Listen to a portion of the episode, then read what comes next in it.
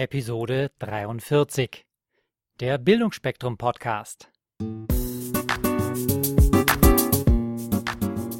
Willst du dich und dein Unternehmen weiterentwickeln?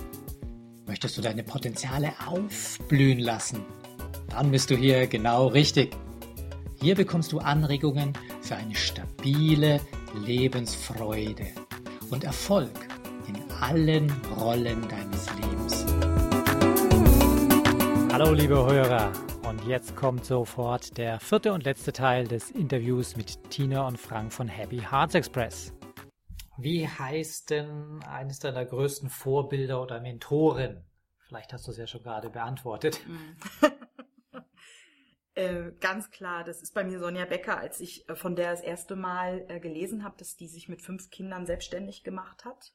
Und ich damals äh, als Ökotrophologin ähm, in Wien gelebt habe und gedacht habe, ja, eigentlich wäre ich gerne selbstständig. Da habe ich gedacht, wenn die das mit fünf Kindern geschafft hat, dann müsste ich das doch auch hinkriegen.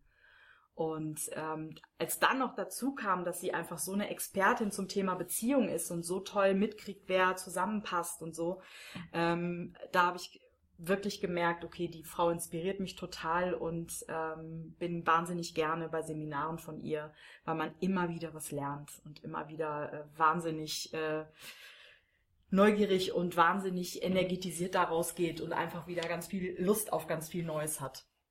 Ja, Frank, was hast du für einen Coach oder Mentor?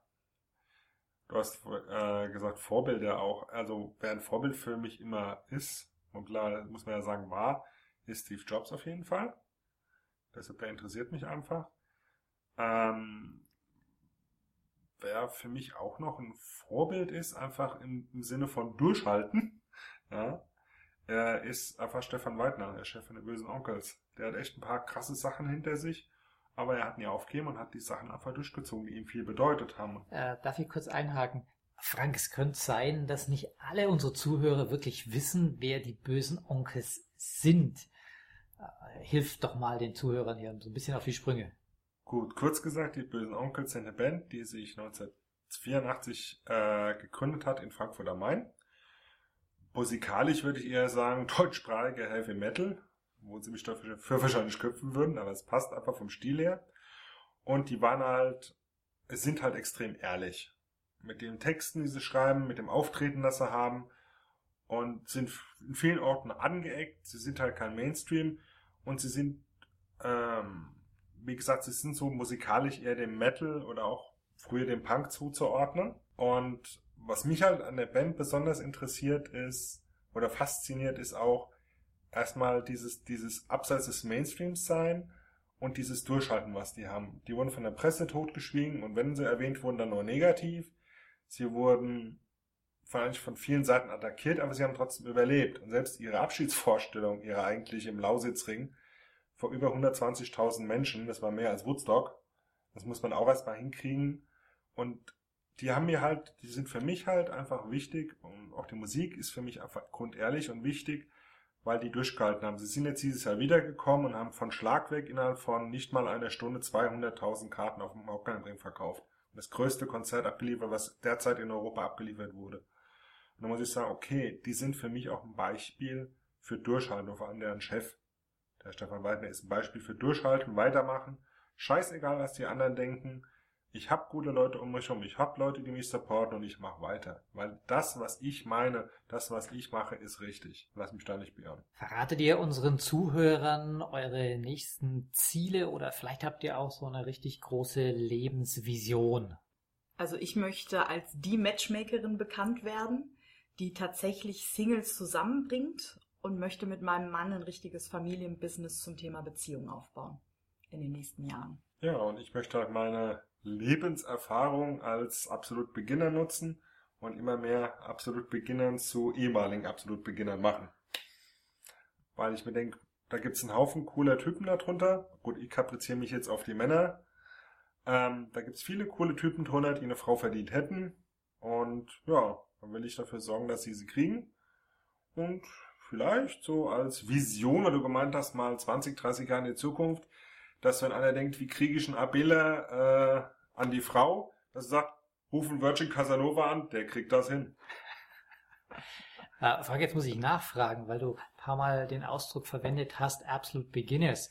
Da, ist mir jetzt im Hirn aufgepoppt, das Lied von David Bowie. Hat das was damit zu tun oder ich habe jetzt den, den Inhalt Angeblich nicht. nicht. Also das muss wohl irgendein Psychologe mal geprägt haben, den Begriff. Also ich habe auch als Begriff zum ersten Mal gehört, exakt an das Song von David Bowie gedacht.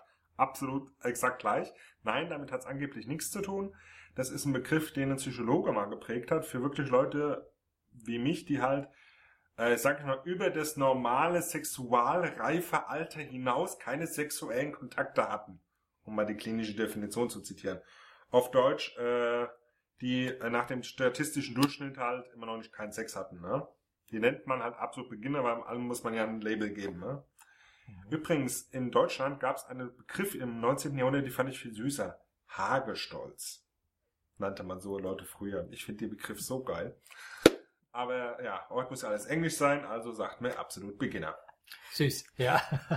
Hätte ich auch nicht damit anfangen können bislang mit dem Begriff. Ähm, welchen Menschen seid ihr sehr dankbar, weil sie euch was besonders Gutes getan haben oder gegeben haben in eurem Leben? Also äh, die erste Person wäre bei mir die Susanne Wendel, weil sie mir Frank vorgestellt hat mhm. und uns überhaupt äh, diesen Kontakt ermöglicht hat.